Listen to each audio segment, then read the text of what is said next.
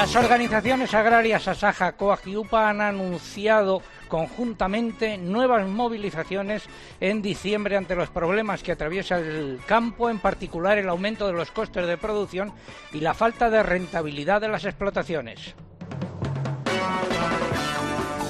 Esas protestas se sumarán a las que viene protagonizando el sector lácteo o el del tabaco.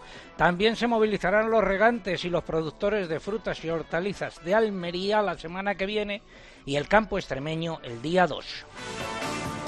La Organización Mundial de Comercio, con sede en Ginebra, ha dado la razón a la Unión Europea en el conflicto entre los aranceles que aplica Estados Unidos a la aceituna de mesa española. Pero ojo, se trata del primer paso del proceso. La sequía se agudiza en gran parte de España tras eh, dos meses de un otoño poco lluvioso. Especialmente grave la situación en, en el Valle del Guadalquivir. La Comisión Europea no adoptará medidas para apoyar a los agricultores y ganaderos afectados por la fuerte subida de los costes de producción. Considera que los mercados evolucionan bien y solo algunos están en peor situación y requieren vigilancia. Bruselas ha propuesto un dispositivo para garantizar que las importaciones comunitarias de ciertos productos, como la carne de vacuno, el aceite de palma o la soja, no provocan deforestación en los países de los que proceden. Esta semana se han moderado las subidas en los precios de los cereales, ha habido repeticiones, subidas e incluso alguna bajada. En aceite de oliva bajadas, en almendras también bajadas salvo eh, Marcona y Largueta. El pregón lleva por título Ar del campo español mientras Plana sigue de coros y danzas. Tenemos el consultorio de la PAC con el consejero de Agricultura de Castilla-La Mancha. Sabremos cómo ha ido la campaña de castaña en Aracena, en Huelva, y la de nueces en Egea de los Caballeros. Analizaremos los resultados de la última COP26 con Miguel Arias Cañete. Tendremos informaciones ganaderas, entre ellas un ataque de lobos en la explotación desde la que realizamos el programa este verano la crónica de Bruselas, los comentarios de mercados y la previsión del tiempo que adelantamos ahora en titulares. José Miguel Viña, muy buenos días. Hola César, muy buenos días. Cuéntanos. Pues nada, hoy pendientes de, pendientes de los chubascos por el sur de la península, sobre todo Andalucía y también por puntos del Mediterráneo, principalmente Comunidad Valenciana, y atentos a partir de mañana y ya de cara a la próxima semana porque bajan las temperaturas tendremos más chubascos y nevadas. Eh, luego daré muchos detalles porque va a haber muchas zonas que se van a ver afectadas por la nieve. Gracias, José Miguel. Todo ello ha sido preparado por un equipo compuesto en la redacción por Eugenia Rubio, Mariluz Álava, Lucía Díaz, Mari Carmen Crespo, María López, Pilar eh, Abad y el muchacho Álvaro Saez. En el control eh, de sonido se encuentra Cinta Molina y en el control central Rodrigo Garrido. Y aprovecho para recordar que se cumplen 8 años y 26 semanas desde que informamos sobre el aumento de los sueldos y dietas de los miembros del Consejo de Administración de Agroseguro en 2011 y sigue la callada por respuesta de su presidente Ignacio Machetti y de la directora general Inmaculada Poveda. Un par de consejos, cinta. Del Monte te lleva al país de la mejor piña y de los dinosaurios. Descubre los increíbles juegos de Jurassic World Camp Cretaceous en las piñas del monte. Y quizás podrás ganar un increíble viaje a Costa Rica para toda la familia. Apúntate ahora en dinosaurchallenge.com. Este fin de semana, Cristina tiene un plan. Desde las 10 de la mañana hasta las 2 quiero contarte las mejores historias, emocionarme contigo, reírme contigo. En Cope, de 10 de la mañana a 2 de la tarde, los sábados y domingos, el mejor entretenimiento lo encuentras en fin de semana con Cristina López Slichting. Y hoy aquí vamos a escuchar eh, pasodobles porque el ministro de Agricultura, Luis Planas, que por cierto cumple hoy 69 años, nuestra felicitación desde aquí, sigue practicando su toreo fino con todo el que se acerca por allí.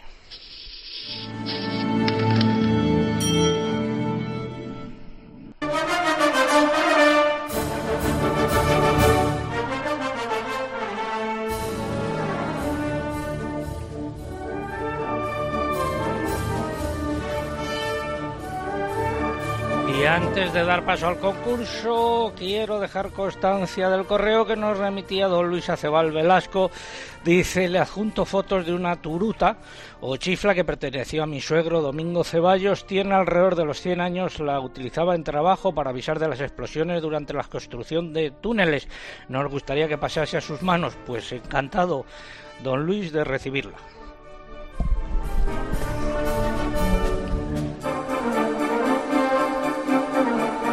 Pregunta de hoy. ¿Qué ministro, perdón, no, esa no, es dónde tiene su sede la Organización Mundial de Comercio? ¿En qué ciudad tiene su sede la Organización Mundial de Comercio? Ya lo he dicho, voy a dar una pista. Tiene nombre de bebida alcohólica, muy popular. ¿Qué es lo que están en juego? Están en juego tres lotes eh, compuestos cada una de ellas por 10 kilos de nueces que nos facilita la amiga Esmeralda Puyot desde Gea de los Caballeros con la que luego hablaremos. Formas de participar a través de nuestra web www.agropopular.com. Entran ahí, buscan el apartado del concurso, rellenan los datos, dan a enviar y ya está. Y también a través de las redes sociales. Eugenia, muy buenos días desde Cope Dianita. Hola, muy buenos días. Eh, para hacerlo por Facebook tienen que entrar, ya saben, en facebook.com barra agropopularcope y pulsar, y pulsar en me gusta si no lo han hecho ya. Y para concursar por Twitter tienen que buscar twitter.com. Nuestro usuario en esta red es arroba agropopular y tienen que pulsar en seguir. Además, como cada sábado, ya saben, para concursar por Twitter y poder optar al premio es imprescindible colocar junto a la respuesta el hashtag o etiqueta que hoy es almohadilla agropopular más tractoradas. Almohadilla agropopular más tractoradas. También estamos en Instagram, ya saben, con el usuario Agropopular. Por aquí no se puede concursar, pero sí pueden ver las imágenes y los vídeos del programa. Habéis hecho el vídeo del comienzo del programa, cómo está el estudio hoy, ese estudio psicodélico, la nave planetaria. Pues está iluminado y con nuestro campo de remolacha aquí detrás. Hemos hecho el vídeo. Pues en un ratito estará en nuestras redes eh, sociales. Ahora vamos con las tractoradas. Cogieron los tractores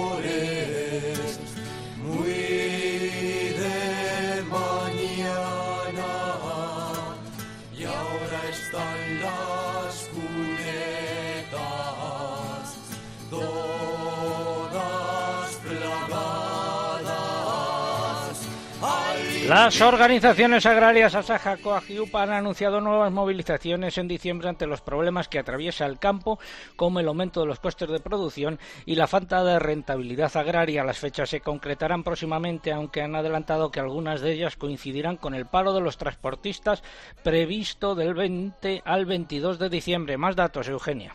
Se celebrarán en distintos puntos del territorio nacional y no se descarta una gran manifestación en Madrid con el objetivo de denunciar que la supervivencia de los productores y del medio rural español está en peligro por una confluencia de motivos. Entre las causas, Asaja, Coag y UPA destacan que los costes de producción se han disparado a niveles nunca vistos después de que la energía eléctrica se haya encarecido un 270% en el último año y el gasóleo que usan los tractores un 73%. Además, los precios de los piensos para el ganado han subido un 30%, los abonos un 48%, los plásticos para invernadero un 46%, el agua un 33% y las semillas un 20%, según denuncian las organizaciones.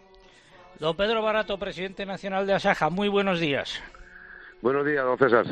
Hay motivos más que suficientes para estas protestas y las han convocado, deduzco. Bueno, yo creo que esto es la tormenta perfecta y lo venimos avisando. Eh, hemos pasado unas crisis tremendas con el COVID, pero el campo ha estado ahí, ha estado dando soluciones a la sociedad y por parte del gobierno, de luego, nos están dando soluciones a los problemas que los agricultores y ganaderos eh, estamos teniendo. Y máxime con los datos que acaba de dar Eugenia, pues esto se hace insostenible y esto es la agonía del campo español y esta agonía pues tiene que puede tener unas consecuencias pues que algunos productos pues se dejen de producir. Han eh, enviado ustedes una carta conjunta hace una semana al ministro de Agricultura pidiendo una reunión, las tres organizaciones. Hace dos, usted también se dirigió al ministro. ¿Ha habido alguna respuesta hasta ahora para abrir un proceso de negociación o no? Bueno, respuesta oficial al día de hoy no tenemos. Eh, los contactos que tenemos a otros niveles con el Ministerio parece ser, y digo parece ser, que la próxima semana o en próximos eh, días eh, el ministro va a tener a bien recibirnos, pero digo que oficialmente no tengo eh, ninguna, en este caso, eh, contestación o citación para, para estas reuniones, pero yo espero que la reunión se produzca cuanto antes. En la agenda del ministro, lamento decirle, no figura reuniones, en la agenda del ministro para la semana que viene no figuran reuniones con ustedes. Bueno, no figuran reuniones, pero yo espero, vuelvo a insistirle, que hay algunos días libres en la agenda del ministro y a lo mejor esos huecos se pueden cubrir. Vamos a, tener esa esperanza, señor Lumbrera. Por lo tanto, eh, yo espero que la reunión se produzca cuanto antes porque es necesaria y urgente. En febrero del año pasado también costó mucho trabajo, cuando esa gran oleada de movilizaciones, también costó mucho trabajo que el ministro se sentase con ustedes. La verdad es que al final se sentó, se acordaron allí la creación de distintas comisiones y grupos de trabajo que 20 meses después en unos casos no se han reunido o si se han reunido no han servido para nada. Menudo precedente. Bueno, esas eh, reuniones eh, fueron reuniones de energía, fueron reuniones de coste de producción, de input, eh, y es cierto que esas reuniones, pues algunas no se llegaron ni a producir, pero vamos a, mirar un poco al futuro y yo creo que el campo español tiene todavía muchos más problemas que tenía en aquella época y yo espero de verdad que esas reuniones se mantengan y no solamente con el Ministerio de Agricultura, porque aquí está el Ministerio de Trabajo, está el Ministerio de Consumo, está el Ministerio de Transición Ecológica, que algunos tanto daño están haciendo con sus declaraciones y con sus, diría yo, con sus caprichos eh, eh, diarios, ¿no? No hace falta nada que ver eh, los ataques que está haciendo Consumo, los ataques que está haciendo Transición Ecológica con el tema del lobo y a los ganaderos en particular. Por lo tanto, yo espero que la reunión no solamente sea con el Ministro de Agricultura, sino que sea con el Gobierno. Gracias, don Pedro Barato, presidente nacional de Asaja. Muy buenos días. Buenos días y muchas gracias. Decir que la Federación Nacional de Comunidades de Regantes ha anunciado que sus asociados van a iniciar movilizaciones para protestar por el enfoque en la planificación hidrológica y que se sumarán a las manifestaciones de las organizaciones agrarias. Y eh, las organizaciones agrarias de Almería y Coespal se manifestarán el próximo miércoles frente a la sede del Ministerio de Agricultura para llamar la atención sobre la crisis que está sufriendo el sector de frutas y hortalizas de esta provincia en la actualidad. Cita, por lo tanto, la próxima semana.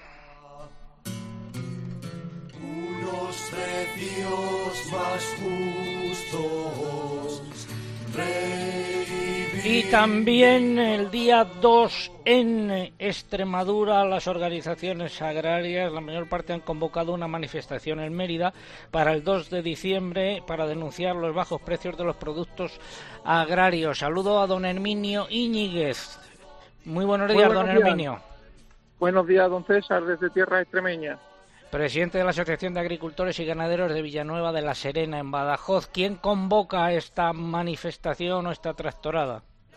Bueno, pues aquí se ha producido un hecho histórico, digamos, porque se han unido, nos hemos unido asociaciones, digamos, con representatividad, como es Asaja, otras como la Unión de Extremadura, que también tiene peso, y luego asociaciones más locales como la Asociación de Agricultores de Villanueva de la Serena, la de Don Benito, la Asociación de Agricultores Profesional de Don Benito y también ASEPRES. También está la Asociación de Valle del Jerte, que están también representados en estos movimientos y se han unido a todo ello. ¿Y eh, en qué va a consistir la movilización? Bueno, pues la movilización hemos convocado para el día 2 de diciembre, como usted bien ha dicho, es en Mérida.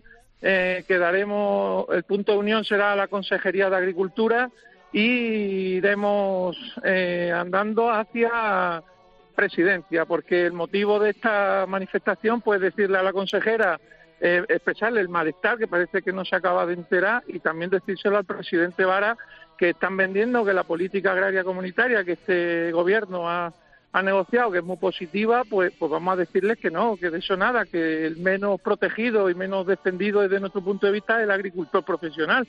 Así es que en Mérida estaremos el día 2 y, y a ver si de una vez acabamos de que hace que se enteren ya de los problemas del campo. Parece que no quieren oírnos. Don Herminio Iñiguez, presidente de la Asociación de Agricultores y Ganaderos de Villanueva de la Serena, gracias por estar con nosotros y muy buenos días. Muy buenos días y un abrazo, don César. Que siguen apretando los agricultores. Se aprieta, se aprieta, se aprieta, se aprieta, se aprieta, se aprieta se aprieta.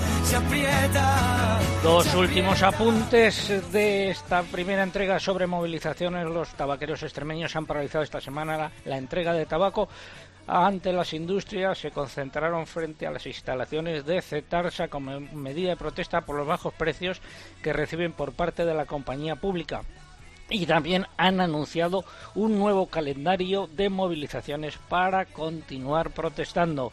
Y en el Congreso, ¿qué es lo que ha pasado? Eh, esto, Eugenia.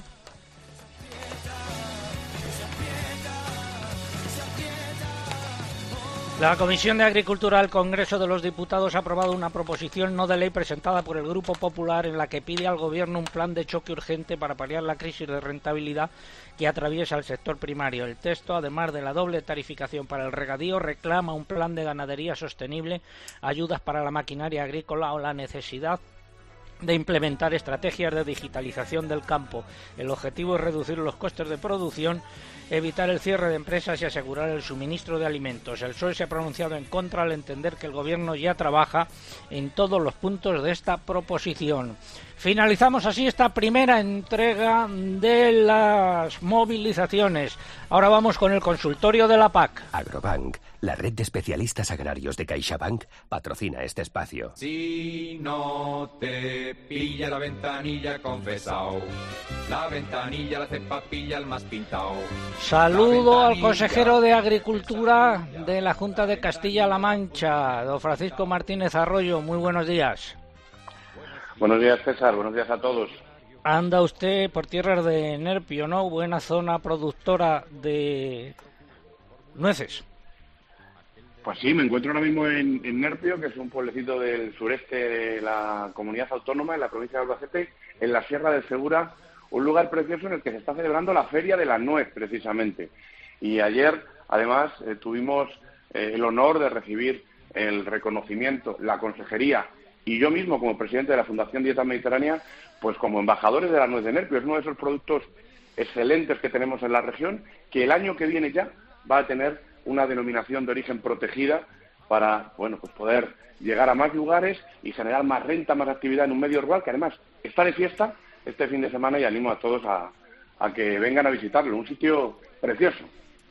Eh, don Tomás Mayordomo, en Castilla-La Mancha no han pagado el segundo plazo de incorporación de jóvenes al campo de 2018.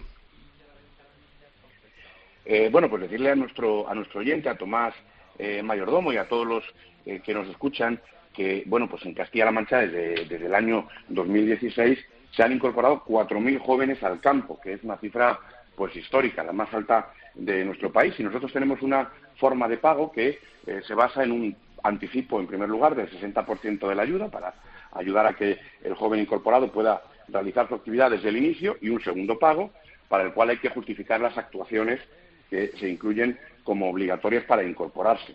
Bueno, mm, los anticipos, eh, los anticipos del, del, pago de incorporación de, jóvenes ya se realizaron y en, y en lo que respecta al segundo, al segundo pago, a partir del mes de septiembre de este año se puede solicitar la ayuda, el, segundo pago, como decíamos, a la Administración.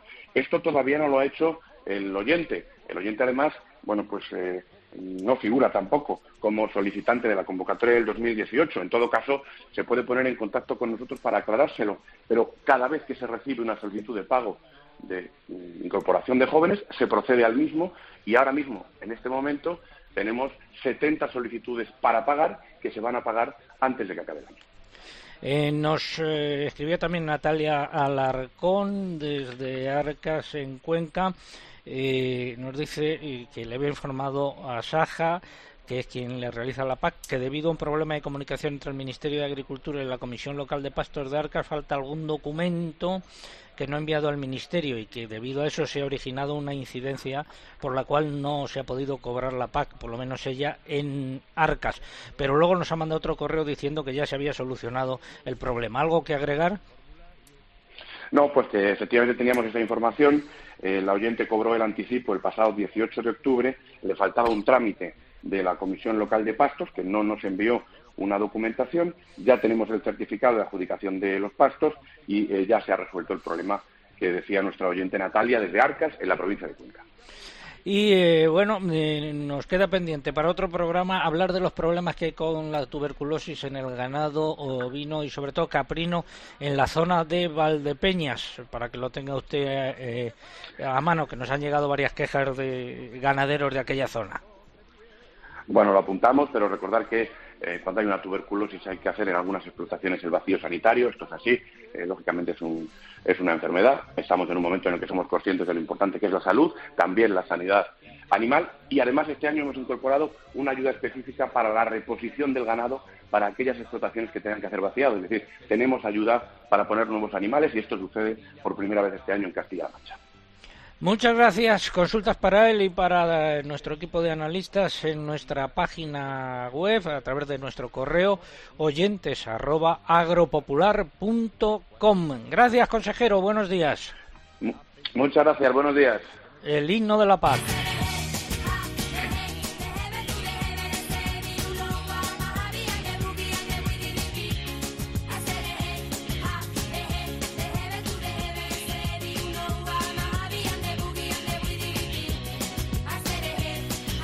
Sido el consultorio de la PAC. Agrobank, la red de especialistas agrarios de CaixaBank, ha patrocinado este espacio. En CaixaBank reforzamos día a día nuestro firme compromiso con el sector agrario. Y lo hacemos a través de nuestras cerca de mil oficinas Agrobank y 3.000 expertos agrarios que ofrecen asesoramiento especializado a todos y cada uno de nuestros clientes. Agrobank, pasión por el mundo agro. Vamos ahora a pie de campo. Steel, número uno en el olivar, te ofrece a pie de campo. Steel, especialista en todos los campos. Seguimos escuchando hoy pasodobles como este eh, lleva por título Nerva. Una localidad de la provincia de Huelva y muy cerquita de allí nos eh, vamos. Eh, saluda a don Francisco José Ortega. Muy buenos días. Buenos días, don César. Eh, tiene castaños en la Sierra de Aracena, también en Huelva. ¿Cómo ha ido la campaña este año? Bueno, irregular. Ha, ha habido mucho conflicto debido a que la escasez de lluvia ha provocado que cayera antes de tiempo el fruto. ¿Ha sido inferior en cantidad a la de otros años entonces? Sí, sí, bastante inferior, como un 40% o incluso un 60% menos. ¿Y los precios? Los precios que tanto pregunta usted, porque es una persona perspicaz, tan importantes, pues al principio se mantuvieron, pero a partir del 1 de noviembre que empezó la cosecha en serio, se derrumbaron a un, un euro aproximadamente. ¿Gozan de buena salud los castaños de aquella zona?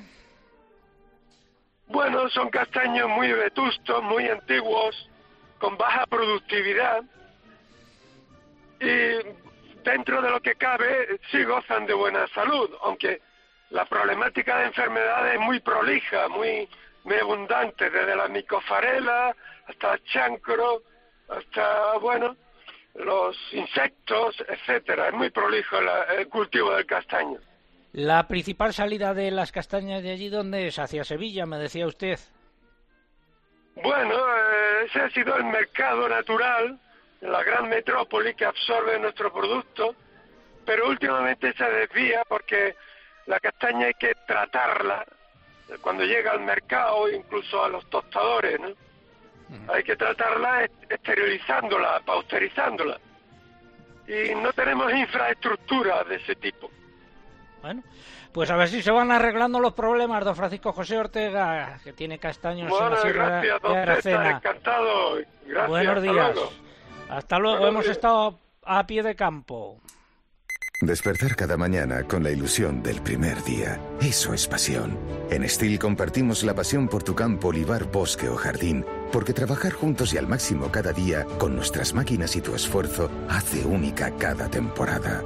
Steel, la pasión que nos une. Encuéntranos en steel.es. Es el momento de escuchar un consejo. Innovabio de Timac Agro, la primera gama completa para la agricultura ecológica, te ofrece este contenido. ¿Cómo avanzar hacia una sociedad realmente sostenible?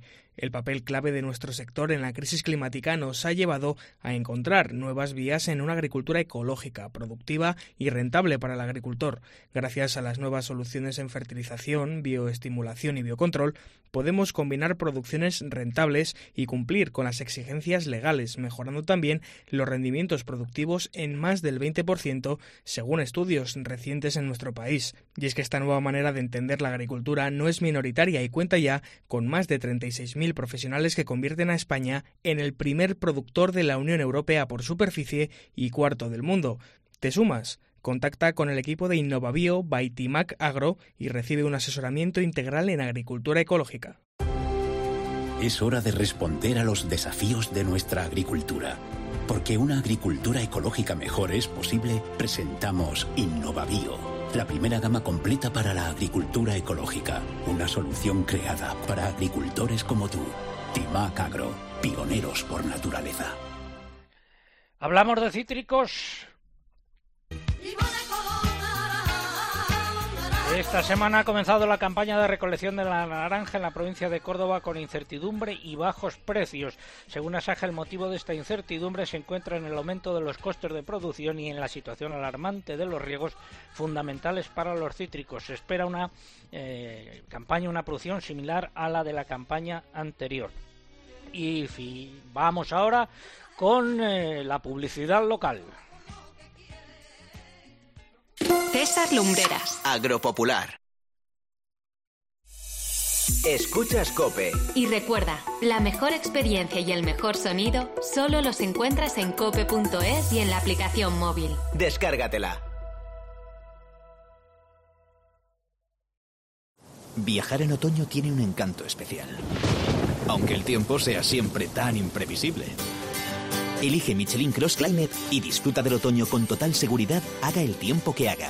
Y llévate hasta 80 euros en regalos comprando Michelin antes del 30 de noviembre. Infórmate en michelin.es barra promociones. Esta semana en Día, el turrón de Gijón o Alicante Día Dulce Noel con un 31% de descuento. Por solo 1,29 la unidad. Días con un sabor especial. Y dime, ¿cómo estás? Bien, mejor. Necesitaba hablar con un especialista. En Asisa, nuestro servicio de telemedicina, además de videoconsultas y chat médico, incluye apoyo psicoemocional. Y para más tranquilidad, llámanos al 910-1021 y descubre cómo ahorrar un 30% en salud y dental durante 2021 y 2022, contratando además vida y decesos antes del 31 de enero. Consulta los productos implicados en la promoción en asisa.es. Asisa, empresa colaboradora de Teatro Real cerca de ti. ¿En qué capítulo de tu vida estás ahora? ¿Quieres hacer una reforma o cambiar de coche? ¿Tus hijos ya necesitan un ordenador para cada uno? ¿O quizás alguno ya empieza la universidad? ¿Habéis encontrado el amor y buscáis un nidito? En Cofidis sabemos que dentro de una vida hay muchas vidas y por eso ahora te ofrecemos un nuevo préstamo personal de hasta 60.000 euros. Cofidis, cuenta con nosotros. ¿Y tú? ¿Por qué necesitas fluchos? Porque es tiempo de pensar en lo que te gusta, en la moda que te hace sentir vivo, chic, casual, sport. Nueva colección de otoño-invierno de fluchos. La nueva moda que viene y la tecnología más avanzada en comodidad unidas en tus zapatos. ¿Y tú? ¿Por qué necesitas fluchos? Fluchos. Comodidad absoluta. Hola, soy Marian Rojas Estapé y te invito a leer mi nuevo libro, Encuentra tu persona vitamina. Descubre el bestseller del año, que te ayudará a encontrar a las personas que sacan lo mejor de ti, te inspiran y te apoyan. Encuentra tu persona vitamina, de Marian Rojas Estapé. Regálaselo a los tuyos.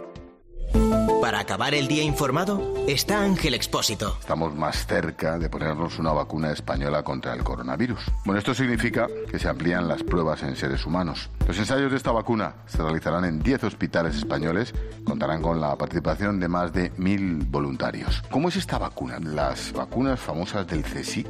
¿Qué pasa con estas? Porque durante la pandemia hablábamos todos los días con ellos. Vamos a explicarlo y quizás para que todo lo entendamos, pues decir. De lunes que- a viernes, de 7 de la tarde a 11 y media de la noche, en la linterna de Cope encuentras las claves de todo lo que te rodea.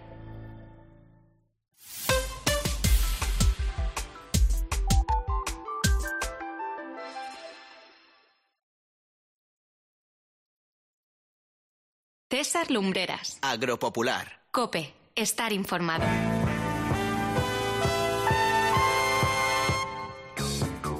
9 de la mañana, 8 en la isla de La Palma. Efectivamente, esto es Agropopular, la cita con la información agraria aquí en la cadena COPE. Saludos de César Lumbreras Luengo en nombre de todo el equipo que hace posible el programa.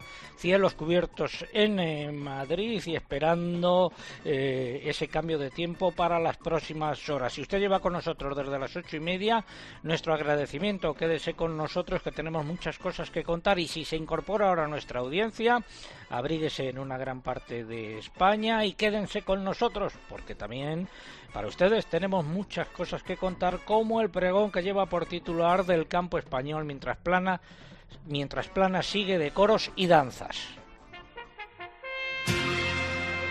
Ya llegó como cada mañana el pregonero por las callejas y por las plazas gritando su pregón todos los críos siguiendo sus pasos corren detrás. El campo español arde por los cuatro costados. Se multiplican las convocatorias de movilizaciones en todos los sectores y en todas las comunidades autónomas debido a la confluencia de muchos problemas, con el incremento de los costes de producción como asunto estrella, mientras Luis Planas sigue con su programa de coros y danzas, pero sin encontrar un hueco para reunirse con el sector. Hace ya una semana que las organizaciones agrarias Asaja, Coag y pidieron de forma conjunta una reunión urgente al ministro y sigue la callada por respuesta. El hecho es más grave si se tiene en cuenta que hace dos semanas algunas de esas organizaciones se dirigieron por separado al que se supone que es el ministro de Agricultura para alertar de la grave situación que se vive y para pedir que se adoptasen medidas. Pero hay otro agravante más, porque en la agenda de su excelencia para la próxima semana tampoco se incluye reunión alguna con los representantes de los agricultores. Plana sigue a lo suyo, despreciando, como el resto del gobierno, a agricultores y ganaderos a través de sus representantes. Ahora no se reúne con ellos, pero es que en la elaboración del Plan Estratégico Nacional también ha pasado de ellos, ya que tan solo los ha convocado a reuniones informativas, nunca de negociación. La verdad es que tampoco hay que extrañarse mucho, porque cuando ha negociado algo luego no ha cumplido, ha mentido y ha engañado. Me remito a lo que se pactó en febrero del año pasado, cuando se estaba registrando la mayor oleada de movilizaciones en el campo en lo que va de siglo. En ese momento, Planas y los representantes agrarios pactaron la creación de una serie de mesas y de grupos de trabajo para buscar soluciones a los problemas que había entonces, menos graves que los actuales. Y es verdad que se crearon algunos de esos grupos de trabajo, que en el mejor de los casos se han llegado a reunir en dos o tres ocasiones. Y lo más habitual es que no se hayan llegado a reunir, y eso que han pasado más de 20 meses. El resultado final, en resumidas cuentas, es el vacío más absoluto. Por eso no es de extrañar que a la vista de lo sucedido, muchos digan que es mejor que Planas no convoque reuniones, porque así se evitarán nuevos engaños y también se evitará que siga toreando al campo español a través de sus representantes. Diga usted que sí, ministro. Su excelencia a lo suyo, al toreo fino, marchando otra más de coros y danzas. Me llaman el desaparecido, cuando llega ya se ha ido, volando vengo, volando voy, deprisa, deprisa, rumbo perdido, cuando me Repasamos la agenda del ministro para la semana que viene y vemos que el lunes tiene tres actos, ninguno de ellos es la reunión con las organizaciones agrarias. El martes cuatro actos, tampoco hay reuniones con las organizaciones agrarias.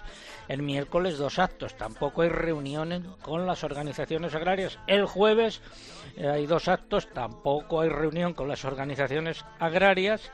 Y el viernes descansa, que ha trabajado mucho durante la semana y tampoco hay prevista reunión con las organizaciones agrarias. El corte del ministro. Porque el ministro es muy madrugador, pero como tiene siempre tantas cosas que inaugurar, a lo mejor se ha ido enseguida. Estará durmiendo y vete a saber a la hora que se levantará. ¿Qué te has creído tú que eres un ministro? Un ministro es una cosa muy seria. Seguro que ha estado toda la noche trabajando como un negro. Pues ¿qué te crees que se pasa el día jugando al mus, como tú? Repasamos hasta ahora los nueve titulares. Hoy esperamos chubascos localmente fuertes con tormentas por el extremo sur peninsular y el área mediterránea. El domingo se extenderán por más zonas del país, aumentando la inestabilidad atmosférica. A partir del lunes el tiempo se volverá invernal con ambiente frío y nevadas, principalmente en la mitad norte de la península. Seguimos, Eugenia. La reserva hidráulica ha subido por tercera semana consecutiva y alcanza el 39,4% de su capacidad total. Sin embargo, sigue la sequía en una gran parte de España. Las emisiones de gases de efecto invernadero del sector agrario y pesquero registraron en el año pasado una disminución del 1,1% respecto a 2019. Ese volumen supone el 18,2% del total de las emisiones eh, de la economía española. El Pleno del Senado aprobó el miércoles con modificaciones el proyecto de ley que modifica la ley de la cadena alimentaria. El texto debe volver ahora al Congreso de los Diputados para su aprobación definitiva. La Consejería de Agricultura de Canarias anticipará 13 millones de euros de fondos del Ministerio de Agricultura para compensar las pérdidas en el sector platanero de La Palma como consecuencia de la erupción del volcán. El etiquetado Nutri-Score, que califica los alimentos en función de si son más o menos saludables, está ganando presencia en los lineales de los supermercados pese a la polémica generada por su aplicación, según fuentes del sector.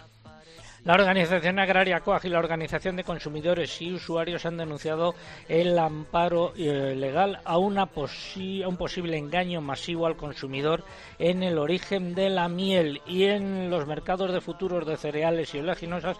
El trigo repite en Chicago y sube en París, el maíz ha bajado en Chicago y ha subido en París y la soja se ha orientado al alza. En el mercado nacional, en cereales han predominado las repeticiones y las subidas según las lonjas. Esta semana han predominado las bajadas en los precios en origen del aceite de oliva por el aumento de la oferta y las almendras también han bajado, salvo las variedades Marcona y Largueta.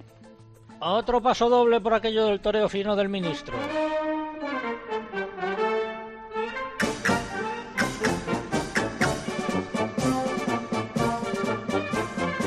Nuestro concurso, ¿dónde tiene su sede la Organización Mundial de Comercio que ha declarado que no son conformes a su normativa los aranceles que aplica Estados Unidos a la aceituna de mesa española? ¿Dónde tiene su sede esta organización? Es una ciudad eh, suiza. Doy otra pista. Formas de participar en el concurso, pues a través de nuestra web www.agropopular.com y están en juego tres lotes compuestos cada uno de ellos por 10 kilos de nueces que nos facilita la amiga Esmeralda Puyol desde Gea de los Caballeros en Zaragoza. Otras formas de participar en el concurso, mamen. A través de Twitter, pero antes hay que abonarse entrando en twitter.com buscando arroba agropopular, que es nuestro usuario, y pulsando en seguir. Y en esta red social saben que es imprescindible para poder optar a nuestro premio que no se olviden de colocar junto a la respuesta nuestro hashtag de este sábado, almohadilla agropopular más tractoradas, almohadilla agropopular más tractoradas, con el que ya somos trending topic y también lo es la respuesta a nuestro concurso. Si prefieren participar a través de Facebook, tienen que entrar en facebook.com barra agropopularcope y aquí el único requisito que tenemos es que pulsen en me gusta si no lo han hecho en semanas anteriores. Y les volvemos a recordar que estamos en Instagram y que, aunque por aquí no se pueda concursar, sí que pueden disfrutar de las fotos y de los vídeos del programa de hoy. Nuestro usuario en Instagram, Agropopular. ¿Algo que hayan dicho los oyentes? ¿Están acertando? Sí, la verdad es que la mayoría sí, con las pistas que estás dando yo creo que es imposible fallar. Pues a través del correo Juan Alfaro nos dice que en la comarca de Tarancón la sequía está siendo ya un problema preocupante José López desde Albacete nos dice también que hace mucha falta la lluvia en esa zona. José Luis Caballero nos cuenta que está haciendo un año estupendo de aceitunas, pero que es una pena que no sean rentables. Manuela Cabrero nos lleva hasta Santander con su correo para contarnos que allí el día ha amanecido soleado. Antonio Rivera nos cuenta que en Sevilla ya han caído las primeras gotas y que espera que sean muchas más. Y Ana María Valdivieso nos lleva hasta Burgos. Allí de momento solo está nublado. Vamos a ver eh, qué pasa por Twitter. José David Diamuedano, muy buenos días. Hola César, muy buenos días. Tiempo en Córdoba. Pues César, hoy en Córdoba por lo menos tenemos una buena noticia y es que está lloviendo, así que el tiempo es bueno. Bueno, pues dinos algo, tres mensajes que nos hayan llegado. Pues a través de Twitter muchos mensajes, como cada sábado. Por ejemplo, Ángel Boyano nos decía que ha amanecido despejado en Villalpando, donde nos cuenta, parece ser, las lluvias serán escasas otra vez. En Sevilla también tienen un día lluvioso, según decía Carmen Chía. Y el usuario Arando Navarra nos envía una bonita foto del amanecer de hoy y nos cuenta que tienen por allí unas temperaturas ideales para continuar con la siembra. Gracias, José David. Volvemos contigo en un ratito. Ahora tiempo para el tiempo. Les habla el hombre del tiempo con nuevas informaciones. José Miguel Viñas, meteorólogo de Meteorred, muy buenos días. Hola de nuevo, César, buenos días. Has estado por tierras de Lanzarote, donde había un festival de cine dedicado a... Dedicado al viento. Bueno, el Festival de Cine, las proyecciones son la próxima semana, pero esta semana se organizó un ciclo de conferencias y bueno, tuvieron a bien invitarme y ahí estuve comentando cosas del viento de, en general y el viento en Canarias. Tiempo para el fin de semana. Bueno, pues ya lo están comentando algunos oyentes. Chubascos hoy que van a ser incluso localmente fuertes sin tormentas por el sur de la península, afectando principalmente al área del estrecho, provincias orientales de Andalucía, también alguna por el suroeste y otras zonas del Mediterráneo, particularmente el área del Golfo de Valencia. Esas lluvias irán llegando a otras zonas del interior de la península, más débiles y dispersas. Las temperaturas de momento no cambian y mañana por el extremo norte de la península va a comenzar a gestarse una situación invernal que ya tendremos la próxima semana. Nevará ya mañana en los Pirineos y al final del día también en la cordillera cantábrica con intensidad. En el resto del país nuboso, algunos chubascos que seguirán siendo localmente fuertes en Andalucía y vientos del oeste y del norte que irán arreciando. Pasamos al tiempo para el periodo de lunes a miércoles. Sí, pues toca, eh, toca sacar la, ropa de abrigo y en algunos lugares ya prepararse para la nieve. El lunes, al paso de un frente, se producirán nevadas durante la primera mitad del día en las montañas del norte y del centro de la península con lluvias intensas en el nordeste peninsular y en Baleares. Durante la tarde-noche las nevadas seguirán extendiendo por zonas de la meseta sur y el, el, Alto Tajo donde serán intensas y abundantes. Bajan las temperaturas de manera acusada y general. El martes, aquí también está la noticia, se forma una borrasca en el Mediterráneo que va a complicar mucho el tiempo en todo el cuadrante nordeste de la península, incluso zonas del interior, de la zona centro. Atentos a las nevadas. La cota situada esa jornada en el entorno de los mil metros, así como también pendientes de las lluvias fuertes por Aragón y Cataluña. En el Pirineo catalán nevará de forma muy copiosa, muy abundante. El miércoles la nieve se localizará principalmente en las áreas de montaña. En la última parte del día irán ya remitiendo esas nevadas, lloverá con intensidad en el Cantábrico, por la, las costas de Cataluña, Baleares y subirán ligeramente las temperaturas en la península, pero con ambiente invernal. Y vamos del jueves en adelante.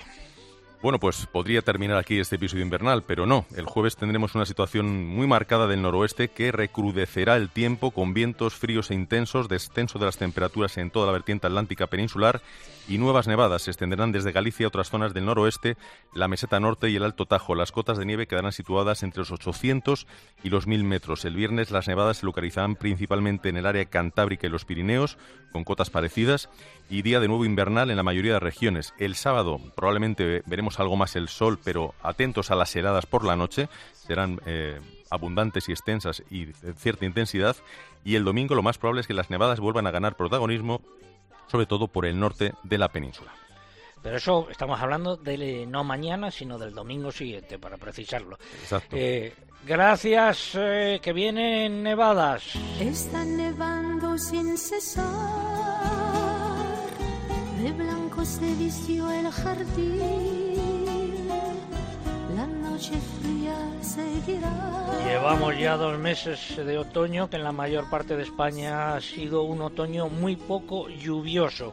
La reserva hidráulica ha subido por tercera semana consecutiva y ya alcanza el 39,4% de su capacidad eh, máxima. La cuenca del Guadalquivir es la que está peor, con unas reservas de agua que rondan el 26% y la situación de sequía que se va agravando en muchas zonas, no solo en la cuenca del Guadalquivir, aunque nos vamos ahora allí. Don Ignacio Fernández de Mesa, presidente de Asaja Córdoba, muy buenos días.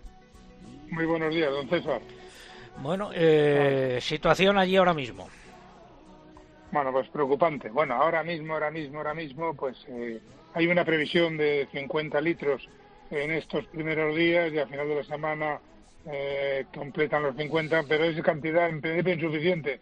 Vienen siendo periodos cortos de lluvia, lluvias espaciadas en el tiempo y con temperatura. Aquí hay que tener en cuenta que al mediodía estamos con 22 20 grados. La verdad es que eh, el campo cada día tiene menos amigos, ¿no? Aparte algún ministro o alguna ministra. Ahora tenemos la meteorología, que la verdad es que nos está dando caña fuerte, ¿no?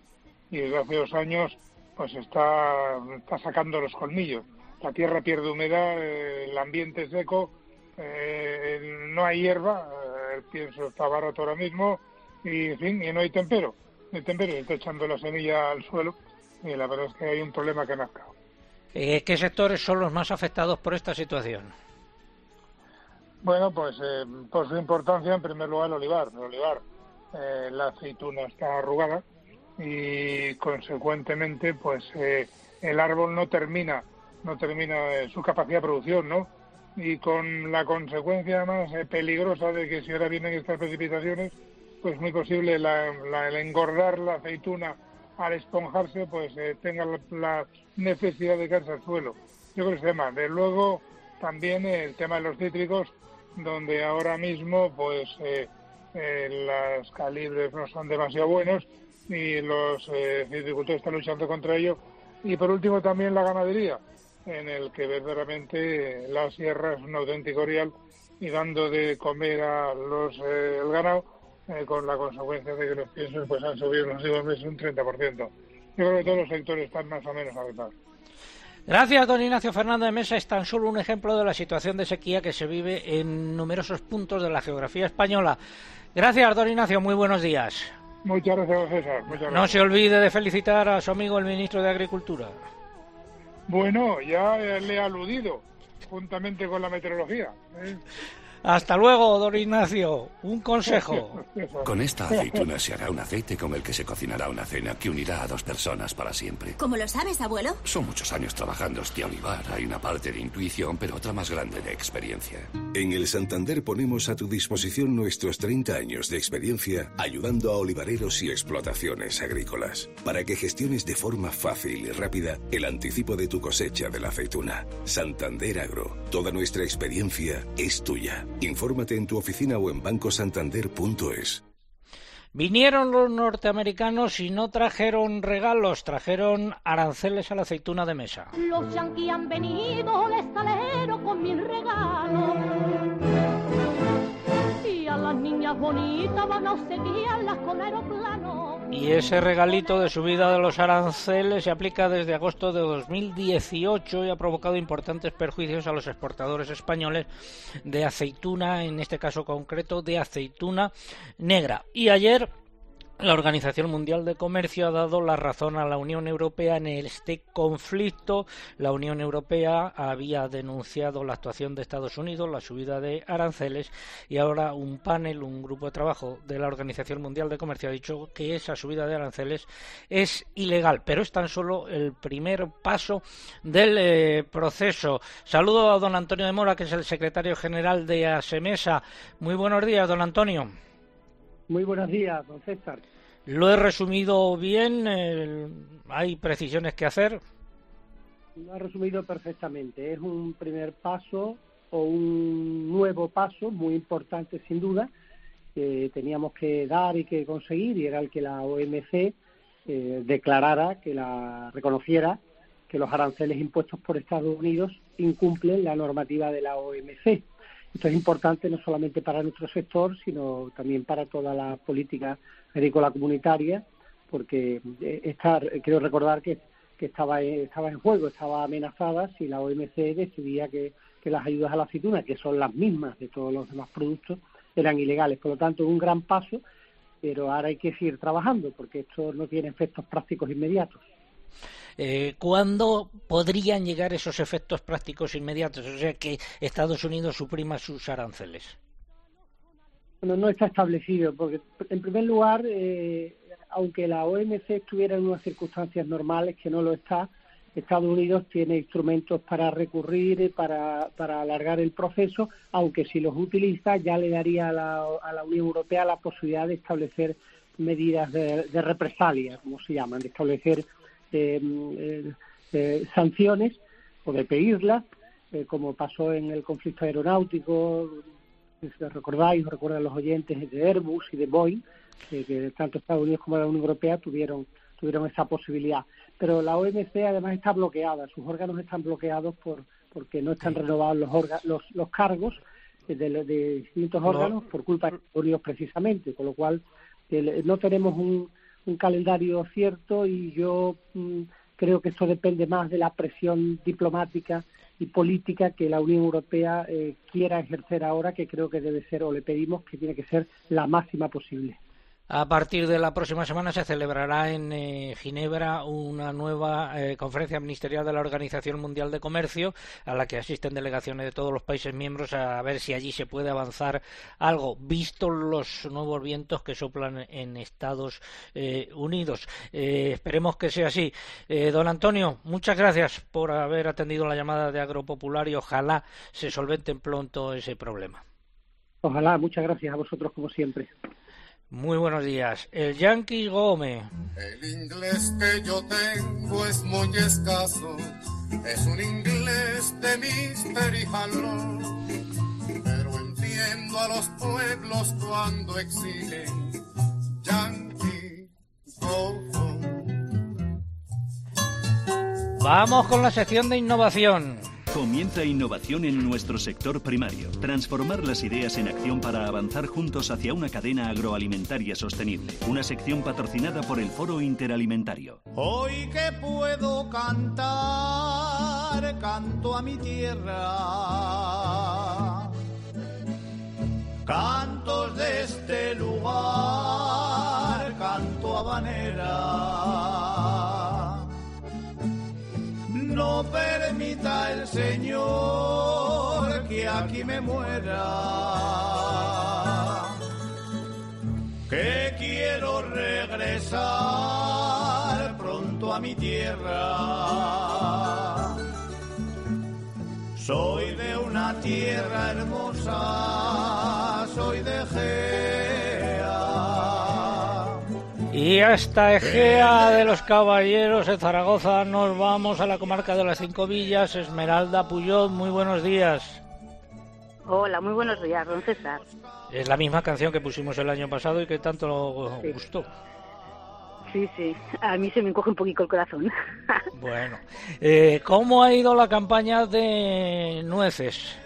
Pues está yendo. Pues eh, eh, hemos terminado ya de cosechar. Este año eh, hemos empezado más tarde porque la nuez ha venido un poco más tarde, pero ha ido muy bien. Estamos muy contentos. Ha venido una calidad extraordinaria y ha aumentado la cantidad. Son algunos, o Doña Esmeralda es eh, una agricultora que optó por innovar hace unos años y poner en aquellas tierras nogales. ¿Cuántos años llevan? Pues los primeros nogales los plantamos en 2008 y hemos ido plantando pues cada año un trozo, una, una hectárea, media hectárea, hasta el 2017. Había, tenemos toda la plantación. Eh, ¿Había muchos nogales por esa zona? No, no había nada. Bueno, había un, un amigo nuestro, tiene también media hectárea, tenía media hectárea, pero nosotros decidimos poner una finca completa. Capítulo de precios pues este año con, los, con las subidas que hemos tenido del gasoil, de los abonos y todo esto, hemos subido un poquitín el precio, pero poco. Nos estamos comiendo nosotros el margen. No sabemos al año que viene lo que va a pasar. ¿Venden ustedes directamente la, la producción eh, a través de, distintas vías, redes sociales? ¿eh? Sí, intentamos comercializar nosotros directamente la, la, producción. Estamos asistiendo a mercados agroalimentarios aquí en Zaragoza. Hoy, por ejemplo, estamos en Parque Venecia, en un mercado agroalimentario que se ampara bajo el paraguas de Poner Aragón en tu mesa y pues eso, vendemos un montón de productores de Aragón aquí a vender nuestros productos que los producimos nosotros directamente y los vendemos directamente al consumidor. En circunstancias normales, digo, sin estas subidas espectaculares de los costes de producción, en aquella zona, eh, ¿son rentables los nogales? Nosotros empezamos a ser ahora rentables. Hemos estado muchos años poniendo mucho dinero, mucho esfuerzo y mucho tiempo y ahora nos empiezan a devolver algo. Pensamos que sí que es un cultivo que puede ser rentable. Eh, datos para aquellos que quieran comprar sus nueces directamente. A ver, pues nosotros vendemos directamente, hacemos envíos a domicilio. Desde el año pasado, en una entrevista que tuvimos con usted, nos llamó muchísima gente que quiero agradecer a todos los clientes que han vuelto a confiar eh, pues eso, vendemos a domicilio, enviamos a domicilio y también vendemos en mercados agroalimentarios aquí en Zaragoza, en Parque Venecia y en el campus de la Universidad de Zaragoza, a través de Pon Aragón en tu mesa y luego en la cooperativa de Egea y en las tiendas y fruterías de aquí de Zaragoza y de Egea de los Caballeros y la comarca. Pero alguien que esté en, Sevilla y quiera buscar en las redes, ¿eso dónde tiene que buscar? Tenemos página de Facebook, como nueces, nueces de Gea Ramón Puyot, y también tenemos una página web que es eh, ramonpuyot.es. Pues muchas gracias, Esmeralda, que vaya bien las Muchas ventas. gracias a Muy ustedes y un saludo a todos los oyentes de Agropopular y al equipo. Gracias, hasta un luego. saludo. Ha sido la sección de innovación. El Foro Interalimentario es una asociación empresarial compuesta por 25 empresas líderes del sector agroalimentario español que trabajan con más de 22.000 pymes y productores primarios. Su objetivo es impulsar una cadena agroalimentaria sostenible, donde todas las partes, agricultores, ganaderos, industria y distribución, colaboren para transformar las ideas en acción y hacer de nuestro sector un referente europeo. Foro Interalimentario. Innovar para crecer juntos. Vamos a ir ahora, continuamos en Agropopular, vamos a ir ahora a la primera parte del comentario de mercados, los productos agrícolas. Fertiberia, líder en fertilizantes, le acerca la información de los mercados agrícolas. Comenzamos por los cereales. En el mercado interior poca demanda y más oferta. Según los operadores comerciales se han producido bajadas de entre 2 y 3 euros en cebada y de 1 o 2 euros en trigo pienso y en maíz. En las lonjas ha habido eh, fundamentalmente repeticiones y ha habido también eh, algunas eh, subidas y la excepción ha sido las bajadas. Destaco la de la cebada en León de 1 euro 279 euros. Eh, pero como digo, en general en las lonjas repeticiones y bajadas. Los operadores comerciales, perdón, y subidas. Los operadores comerciales hablan de eh, bajadas. Vamos a los cítricos. Esta, sema- esta semana comenzó a cotizar la mesa de cítricos en la lonja de Córdoba, donde se fijaron los primeros precios para la naranja navelina entre 15 y 20 céntimos de euro por kilo en árbol. Estas cotizaciones son un 31% más bajas que el año pasado. En la lonja de Valencia no ha habido cambios significativos. Las mandarinas están entre las los 14 céntimos de la Ovari y los 42 céntimos de euro por kilo en árbol de la Clemenules y la Oro Grande. Entre las naranjas baja ligeramente la navelina, que está entre 14 y 20 céntimos de euro por kilo. Repite la salustiana entre 18 y 21 céntimos y comienza a cotizar la navel entre 18 y 25 céntimos de euro por kilo. El limón fino todo limón repite en Alicante entre 25 y 30 céntimos, según la Consejería de Agricultura de la Comunidad Valenciana. Los precios en origen del aceite de oliva cedieron, han cedido ante el aumento de la oferta en el mercado. Fuentes de óleo Estepa indican que se han cerrado operaciones a la baja en extra a 3.250 euros. El lampante también ha bajado hasta los 2.750 euros, mientras que el virgen repite en torno a los 2.950 euros por tonelada. De acuerdo con el sistema Pulred de la Fundación del Olivar, también se anotaron recortes en todas las categorías, salvo en extra, donde los precios repuntaron. Sin embargo, la lonja de Extremadura ha registrado subidas de 25 euros en extra y virgen y repeticiones en lampante. Y eh, primera mesa de precios del pistacho en la lonja de Albacete, Eugenia. Sí, han comenzado a cotizar los pistachos en esta lonja. Los precios se han situado entre 5,50 euros del pistacho tipo Kerman abierto y limpio y 8 euros por kilo para el pistacho grano convencional. En ecológico, los pistachos se situaron entre 8 y 12 euros por kilo. Y en almendras eh, han predominado las bajadas a excepción de las variedades marconas y larguetas que se salvan por el tradicional aumento de su consumo en las fechas previas a la Navidad. Eh, un ejemplo, en la lonja de Córdoba se registraron las bajadas más significativas de hasta 40 céntimos de euro en la almendra comuna que ahora cotiza a 3,40 euros por kilogramo. El resto de variedades bajaron 25 céntimos. Más datos sobre precios en nuestra página web www.agropopular.com. Finalizamos así esta primera parte del comentario de mercados. ¿Conoces los NPK Sulfactive de Fertiberia Classic? La línea de abonos complejos que está revolucionando el mercado de los fertilizantes. Seis nutrientes totalmente solubles que garantizan la fertilización más completa y equilibrada, que aumenta la producción y la calidad de la cosecha y te aseguran la máxima rentabilidad de tu inversión. No lo pienses más. Elige siempre fertilizantes de primera calidad. Elige siempre fertilizantes Fertiberia.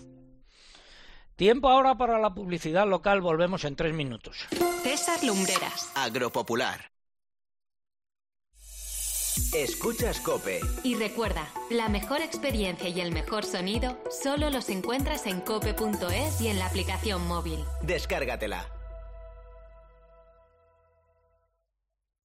Ven ya al Black Friday de MediaMarkt y que no se te escapen los auténticos precios Black. Como una lavadora Samsung de 9 kilos con carga frontal por solo 359 euros. Esta y muchas más ofertas ya en tu tienda y en MediaMarkt.es. MediaMarkt, hecho solo para mí. Vale, ¿me facilita la dirección? ¿Problemas con el seguro? Sí, estoy esperando que me digan a qué taller llevar el coche. ¿No puedes elegir el que quieras? ¿Qué va? El que me digan. Pues yo tengo libertad para elegir el que quiera y además por internet. ¿Y con quién tienes el seguro? Con Berti y pago solo 180 euros al año. Estoy encantada. Vente a Berti y que nada te interrumpa. Berti, tu aseguradora digital. Le he cogido el gusto a esto de los cristales. En Sol Optical me lo ponen más fácil en su semana del Black Friday. 60% de descuento y gafas de sol gratis. Me voy a poner las botas y las gafas nuevas. Infórmate en soloptical.com. Sol Optical, solo grandes ópticas. En Apis fuimos los primeros en comercializar tomate frito en brick en España y volvemos a ser los primeros en lanzar el envase más sostenible del mercado, un pack de origen vegetal hecho a base de plantas. Porque si se trata de cuidar el planeta, en Apis somos los primeros, el envase más sostenible para el tomate más natural. Apis, desde 1929. ¿Pero qué os pasa hoy? Que en zooplus.es ya están las ofertas de Black Friday y quieren su comida favorita, una cama nueva, juguetes y collares. Si tu mascota hablase, te diría que ya ha empezado el Black Friday en zooplus.es, con las ofertas más animales y todo lo que necesitas para hacerles felices. zooplus.es. ¿Quieres saber si la vacuna de la COVID-19 ha funcionado? Conoce tu inmunidad con la prueba serológica para la detección de anticuerpos postvacunación COVID-19, sin necesidad de prescripción médica. Acércate a un centro Quirón Prevención. Llámanos al 91 122 14 52 o reserva tu cita en iquironsalud.es. Quirón Prevención. Nuestro trabajo es cuidar del tuyo. Hoy vuelven los cheques mágicos. Y en Hipercor y Supermercado El Corte Inglés te devolvemos todas tus compras de alimentación, droguería y perfumería en tienda web y app. En cheques mágicos que podrás utilizar en próximas compras. Aprovechate. Solo hoy, cheques mágicos. En tienda web y app de Hipercor y Supermercado El Corte Inglés. Esta cuña publicitaria dura 20 segundos. El mismo tiempo que tardas en calcular el precio de tu seguro de coche con Allianz Direct. Entra en allianzdirect.es y empieza a ahorrar en solo 20 segundos. Vaya, me sobra tiempo, pero para que la cuña funcionara teníamos que contratar 20 segundos. Allianz Direct, tu seguro online a la de ya.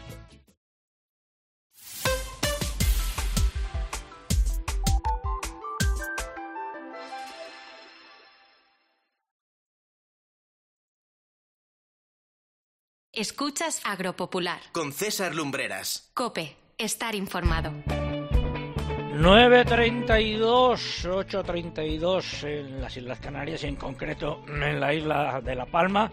Desde aquí un saludo para todos los afectados por el volcán.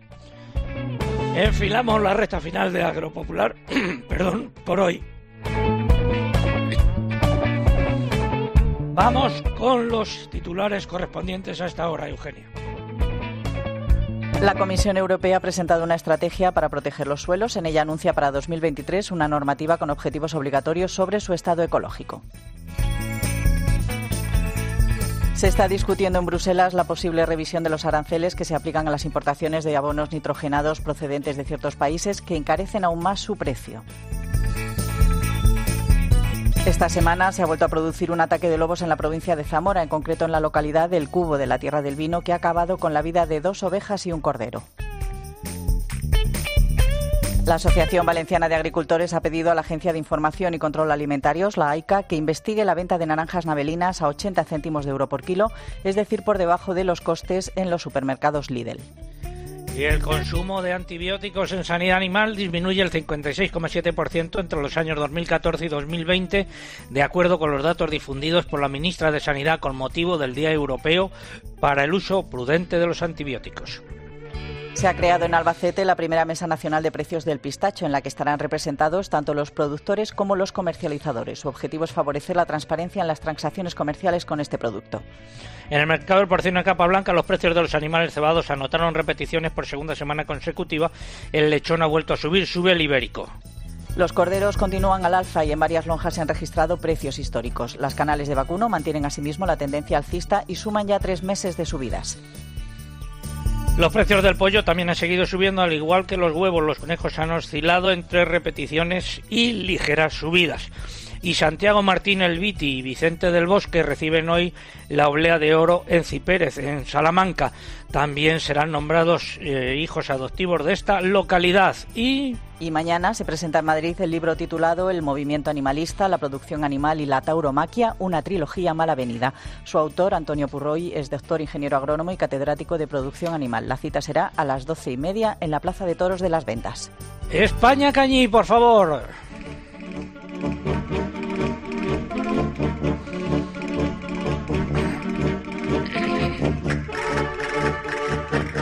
Últimos minutos para participar en nuestro concurso. Estamos preguntando en qué ciudad tiene su sede la Organización Mundial de Comercio. ¿Qué es lo que está en juego? Pues eh, nueces que nos facilita Esmeralda Puyó desde Gea de los Caballeros, tres lotes compuestos cada uno de ellos por 10 kilos de nueces. Eso es lo que está en juego. Formas de participar a través de nuestra web www.agropopular.com. Entran ahí, buscan el apartado del concurso, rellenan los datos, dan a enviar y ya está. Y también a través de las redes sociales, pero antes hay que abonarse. Mamen. Sí, en Twitter, entrando en twitter.com, buscando arroba agropopular, nuestro usuario en esta red social, y pulsando en seguir. Y ya saben que en Twitter es imprescindible para poder llevarse estas que tenemos hoy como premio, colocar junto a la respuesta nuestro hashtag almohadilla agropopular más tractoradas. Almohadilla agropopular más tractoradas con el que seguimos siendo trending topic y también lo es decir tendencia, tendencia, tendencia, tendencia, tendencia. A ver, vete al, encerado, vete al encerado mil veces, tendencia.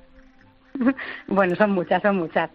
Decía que tendencia de nuestro hashtag de hoy, agropopular más tractoradas, y también la respuesta a nuestro concurso. Si prefieren participar por Facebook, aquí no tenemos problemas con las tendencias porque lo único que hay que hacer es entrar en facebook.com barra y pulsar en me gusta si aún no lo han hecho. Y les vuelvo a recordar que estamos en Instagram, por aquí no se puede concursar, pero sí pueden ver el, el inicio del programa y otras muchas fotos y vídeos, por ejemplo, de nuestro maravilloso estudio. Nuestro usuario, Agropopular. Tres mensajes que hayan llegado. Voy ahora a Facebook. Allí José Félix Curieses nos dice desde Villada, en Palencia, que los costes han subido una barbaridad, que el da fe. José Carlos de Tera nos escucha desde la Carolina, al norte de Jaén, para decirnos que está esperando la lluvia que había pronosticada, pero que de momento el cielo solo está cubierto y Mariano Mirete nos cuenta que en Elche Alicante está lloviendo también y se alegra muchísimo por lo bueno que se está por lo buena que se está lluvia para el campo. José David Díaz Muidano es nuestro uno de nuestros tuiteros, agrotuiteros más activos, estudiante de agrónomos en Córdoba. José David, buenos días de nuevo. Tres mensajes de Twitter. Buenos días, César. Pues a través de Twitter, un ejemplo desde Manquillo, en Palencia, Ismael Barrera nos contaba que hoy terminan con cebada la cementera y nos dice que ahora pues ya solo toca esperar la lluvia. Ismael Navarro nos saluda en este caso desde Valencia, donde nos dice que están en alerta amarilla por lluvia, más de 50 litros por metro cuadrado en las últimas 48 horas. Y Rubén nos escribe desde Madrid, aunque nos dice César que aún no puede comentar el tiempo que hace por allí porque no ve manera de salir de la cama con lo bien que se está. Ay, ¿quién pudiese estar en la cama haciendo el programa? Bueno, gracias José David, hasta la semana que viene. El Gregoriano.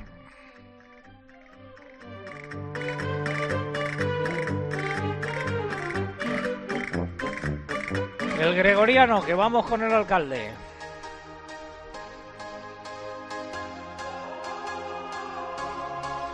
Juan Ramón Amores, alcalde de La Roda, muy buenos días. Hola, buenos días, César. ¿Qué nos cuentas hoy? ¿Qué tal tu semana? Pues mira, la semana muy liada, como siempre. Y te voy a hacer un poco un truco en directo. Eh, el día 12 de diciembre, en la Roda, tenemos una gala que se llama contigo. Es la gana que premia a gente que hace el mundo un mundo mejor, que colabora con la boda, dando visibilidad. Y el jurado, que se reunió el jueves, ha decidido dar el premio agropopular por la visibilidad que dan nuestras empresas a nuestra agricultura, a nuestro deporte. En definitiva, una forma de agradecerte todo lo que haces desde hace más de un año por nuestro pueblo. Pues Así que el día 2 de diciembre a las 8 tienes una cita en la roda. Bueno, vamos a ver si lo puedo arreglar, que es lo que tienen estas cosas, porque está- tenía previsto estar en Ginebra en la conferencia ministerial de la Organización Mundial de Comercio. Ya, ya, ya lo arreglaremos, ya lo arreglaremos. Oye, ya que tú me has hecho un truco, yo te hago a ti otro. Mira, una noticia, eh, eres enfermo de, de ELA, una noticia que leo hoy eh, en la Gaceta de Salamanca. El hospital en Salamanca estrena un fármaco que aspira a frenar la ELA. Es un nuevo tratamiento que promete bloquear la enfermedad, pero que solo se puede aplicar en pacientes con una mutación genética concreta. Se administró ayer en Salamanca y es la segunda vez que se emplea en España. No sé si estabas al tanto de esto. No, no, no, eh, verdad, pero el día, en diciembre, el día 13 tengo la cita y será lo primero que pregunte. Pues luego te paso la información. Hoy tú me, has, hecho- tú me has hecho un truco, yo te he hecho otro. Alcalde, a Eso pasar es. buena semana. Juan Ramón. Un abrazo y un abrazo muy fuerte a la familia del exista que era el alcalde que tenía en la que nos dejó En Lanzarote. semana. Efectivamente, Eso desde es. aquí eh, un recuerdo para él, un abrazo para todos sus familiares. Gracias, alcalde, buenos Un días. abrazo, adiós. Seguimos en Agropopular. Del Monte te lleva al país de la mejor piña y de los dinosaurios. Descubre los increíbles juegos de Jurassic World Camp Cretaceous en las piñas del monte. Y quizás podrás ganar un increíble viaje a Costa Rica para toda la familia. Apúntate ahora en dinosaurchallenge.com. Vamos a Bruselas. Los ministros de Agricultura europeos celebraron el lunes en Bruselas una reunión centrada en buena medida en la evolución de los mercados agrarios. Los Estados miembros manifestaron su preocupación por el impacto que están teniendo en la renta de los agricultores y ganaderos la fuerte subida de los costes de producción, tanto de la energía como de los fertilizantes o los alimentos para el ganado. Más datos, Eugenia. Sin embargo, la Comisión Europea no adoptará medidas excepcionales para apoyarles. Considera que en general los mercados evolucionan favorablemente y solo algunos se encuentran en peor situación y requieren vigilancia. Las peticiones de apoyo para el sector del porcino en concreto, que presentaron algunos Estados miembros, fueron rechazadas una vez más por Bruselas.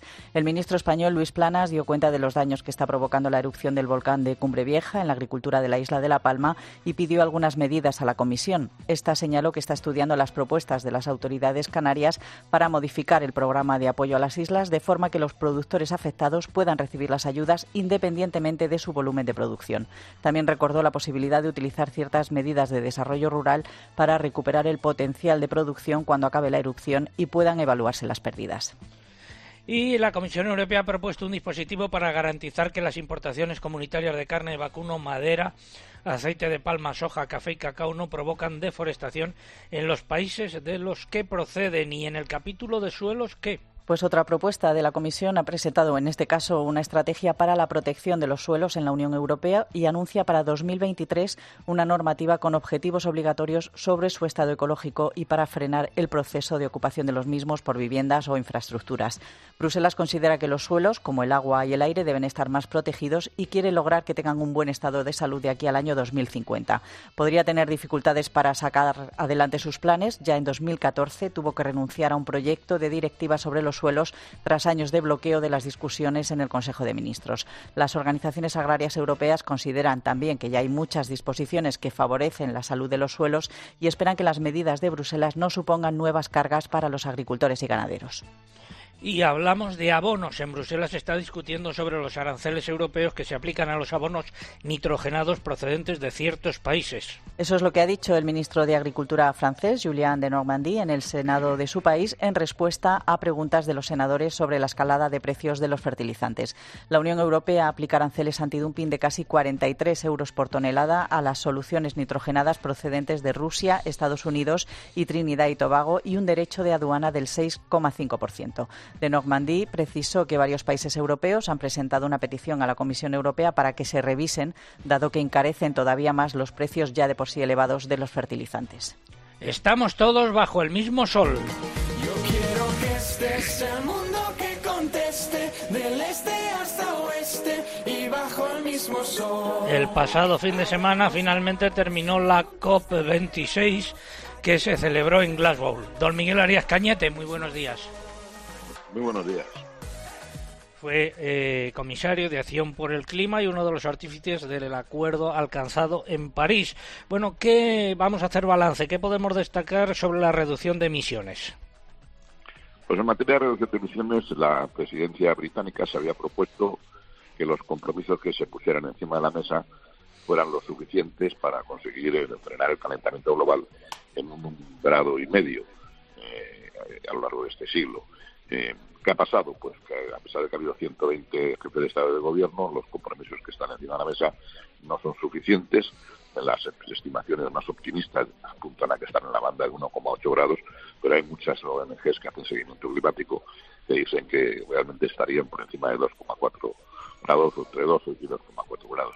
Por lo tanto, los, los compromisos están cortos para mejorar la situación se ha puesto en marcha un proceso en el que las partes el año que viene en Egipto deberán llegar con los deberes hechos y con nuevos compromisos y, se revisarán anualmente estos. Es decir, estamos en un proceso continuo de incremento de la ambición climática, pero en Glasgow no se dieron todos los pasos necesarios para que se fuera a la velocidad de crucero que necesita el calentamiento global en estos momentos. ¿Y en financiación, el otro punto conflictivo? En la financiación, se, en, su día, en, en, otra COP en Copenhague, se acordó que los países desarrollados tenían que suministrar a los países en vía de desarrollo 100.000 millones de euros al año en financiación climática eh, a, partir del 2020. La verdad es que no se ha llegado, la, COP reconoce que no se ha llegado a esa cifra eh, y que, no, es previsible que antes del año 2022 o 2023 se alcance esta financiación que es fundamental para que los países que no tienen recursos puedan poner en marcha políticas de mitigación y políticas de adaptación. Y por lo tanto, en este capítulo ha habido muy pocos progresos, más allá de, buenas palabras de, para acelerar este compromiso con retraso. Eh, ¿Algo novedoso sobre el carbón y los fósiles? Pues probablemente de los de las sorpresas mayores de, en, esta COP es que por primera vez eh, se reconoce en, en, una COP la necesidad de actuar sobre los fósiles. Este es un capítulo que siempre han bloqueado muchos países. En esta COP en China, en India, en Arabia Saudí y Australia, que trataban de, eliminar la referencia a los combustibles fósiles o hacer que fuera lo más débil posible. Y al final, pues ha quedado estos textos de negociación eh, que las COP tienen que hacer por consenso, que no son demasiado fuertes, pero sí por primera vez se reconoce que hay que poner en marcha la reducción progresiva de la generación de energía con carbón salvo que sea un carbón que tenga tecnología de, captura y secuestro de CO2. También por primera vez se, anuncia que se debe iniciar el, proceso de eliminación de los subsidios eh, ineficaces a los combustibles eh, fósiles.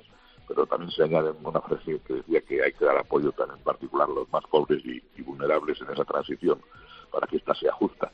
Por lo tanto, lenguaje ambivalente, pero por primera vez los combustibles fósiles plan tabú se han puesto encima de la mesa entre los compromisos que, hay que afrontar para lograr frenar el calentamiento global. Gracias, don Miguel Arias Cañete, que fue comisario de Acción por el Clima. Muy buenos días. Muy buenos días, don César. Hasta una próxima ocasión. Vamos con un consejo. Preparar la tierra para sembrar antes de las lluvias, recolectar antes de que llegue el calor. En el campo cada cosa tiene su momento. Y ahora es el momento de renovar tu maquinaria agrícola con el Plan Renove del Santander en condiciones preferentes. Haz tu explotación agrícola más digital y sostenible e impulsa de nuevo tu negocio. Financiación sujeta a previa autorización por parte del banco. Más información en cualquiera de nuestras oficinas o en bancosantander.es. Ahora es el momento. Y vamos ahora a hablar de las protestas de los ganaderos.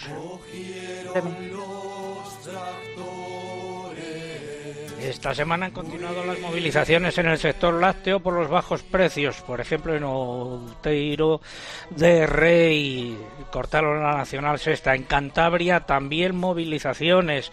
En eh, Talavera de la Reina también movilizaciones que terminó con enfrentamientos con las fuerzas del orden. Según los ganaderos, los productores están cobrando la leche a una media de 34 céntimos de euro por litro, muy lejos de los 40 que deberían cobrar como eh, mínimo y van a continuar eh, durante la semana que viene. Y ahora alguna noticia ganadera. Ataques de lobos. Esta semana se ha vuelto a producir un ataque de lobo en la provincia de Zamora, en concreto en el cubo de la Tierra del Vino. Patricia Isidro Pérez, hija de los ganaderos de ovino, que ha intervenido en varias ocasiones en Agropopular. Emitimos desde su explotación la el último, eh, perdón, un programa el, mm, último verano, en agosto, eh, nos explica que se trata del tercer ataque que sufren este año. Buenos días, eh, Patricia.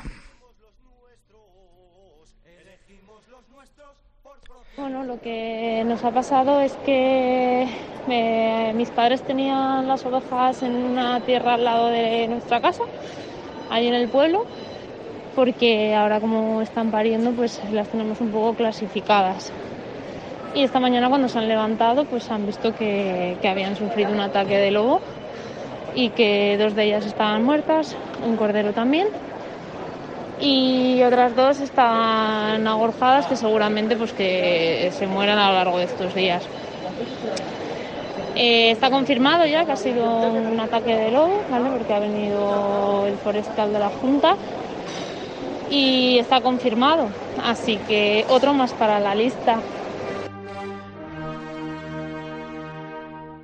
Pues muchas gracias Patricia Isidro Pérez y con esta eh, sinfonía de Beethoven combinada con un eh, mambo voy a saludar a don Alberto Herrera, director de Interporc, la interprofesional del porcino de Capablanca. Don Alberto, buenos días. Buenos días, César. Ha acabado la COP. ¿Qué eh, están haciendo ustedes en materia de sostenibilidad? bueno, pues efectivamente, como, como habéis dicho, desde el sector porcino de Capablanca es importante poner en valor todos los avances logrados en esta materia hasta la fecha y dar a conocer eh, de qué manera constante trabajamos en seguir innovando, mejorando y reduciendo ¿no? el impacto ambiental. Y prueba de ello, pues son también los datos. En el 2030 el sector porcino eh, creemos que habrá cumplido con creces el objetivo de reducción del 30%. Las emisiones de gas efecto eh, invernadero en el sector se habrán reducido un 38% respecto del 2005 y solamente vamos a representar 1,6% de las emisiones totales españolas de efecto invernadero. Bueno, pues eh, otro día continuaremos hablando con usted más extensamente sobre estos eh, esfuerzos. Muchas gracias por habernos acompañado y muy buenos días. Muchas gracias, César, y un saludo a todo el equipo. Hasta luego. Vamos con la segunda parte del comentario de mercados. Interpork patrocina el comentario de mercados. Porcino de capa blanca, repeticiones de precios en los animales cebados. Eh, el lechón ha, ha subido. ¿Qué contamos? Pues que estamos en la segunda semana de estabilidad en las cotizaciones del porcino de capa blanca, en un mercado con buena oferta, como es habitual en estas fechas, y con pesos que siguen subiendo. Los mataderos han aumentado el ritmo de actividad. En los principales mercados europeos tampoco se anotaron cambios y, por su parte, el lechón sube también por segunda semana consecutiva. Vamos ahora con el porcino ibérico que han continuado las subidas tanto en Salamanca, aquí solo en el caso del cebo en campo, y en Extremadura, aquí en cebo y en cebo en campo. Y eh, tenemos eh, que han subido eh, en relación con el año pasado los precios del porcino ibérico en la primera cotización en la lonja de Araporc. El vacuno para sacrificio. Se mantiene otra semana más la tendencia alcista de los precios de las canales de vacuno en sintonía con los mercados europeos, ya que tanto aquí como fuera la oferta está muy ajustada y la demanda sigue alta. Las cotizaciones están disparadas, lo que está creando mucha tensión en el mercado según fuentes del sector, que no descartan que esta tónica se mantenga de cara a las Navidades e incluso después de los días festivos. En ovino. Siguen subiendo las cotizaciones de los corderos ante la falta de oferta, ya que apenas hay animales en las explotaciones para vender, mientras que las ventas se mantienen animadas. Los corderos siempre suben antes de Navidad, pero lo que no es tan normal es que el aumento comience tan pronto. En algunas lonjas la tendencia alcista empezó a finales de agosto y que sea tan fuerte. Con estos nuevos incrementos, las cotizaciones alcanzan máximos históricos en la mayoría de las lonjas y mercados nacionales. En eh, Albacete, repetición de precios en ovino, 3,9 y 6,6. Y en Extremadura han continuado las subidas en la mayor parte de las categorías, cotizaciones entre 3,8 y 5,3.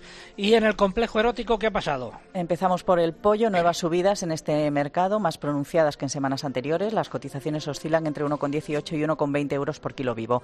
Con este nuevo aumento, los precios se han incrementado en un 47,5% en lo que va de año. Sin embargo, de cara a la próxima semana, el mercado parece alcanzar cierto equilibrio y no se esperan cambios en los precios. Los conejos han anotado repeticiones y ligeras subidas en las distintas lonjas, oscilan entre 2,25 y 2,30 euros por kilo vivo. Y en huevos siguen los repuntes en los precios, aunque con menos fuerza en las categorías superiores.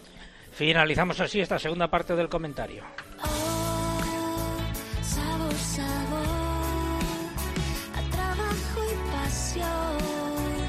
El sabor de nuestra carne de cerdo de capa blanca es el sabor de la tradición, el compromiso sostenible y el esfuerzo de todas las personas que hay detrás. Interpork, saborea lo nuestro. El sector porcino español trabaja para lograr un impacto climático neutro en el año 2050, tanto en emisiones de gases de efecto invernadero como en impacto en suelos, agua o aire. Ganaderos, transportistas e industria aplican el modelo de producción más exigente del mundo en protección del medio ambiente para cuidar de ti y de nuestro planeta.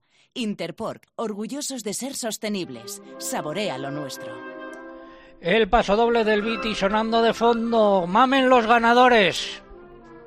A través del correo Fernando Pascual, que nos escribía desde Mirandilla, en la provincia de Badajoz.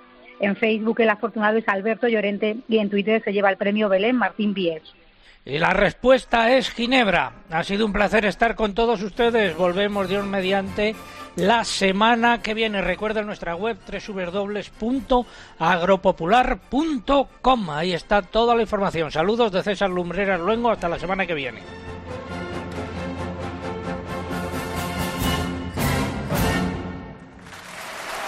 César Lumbreras. Agropopular.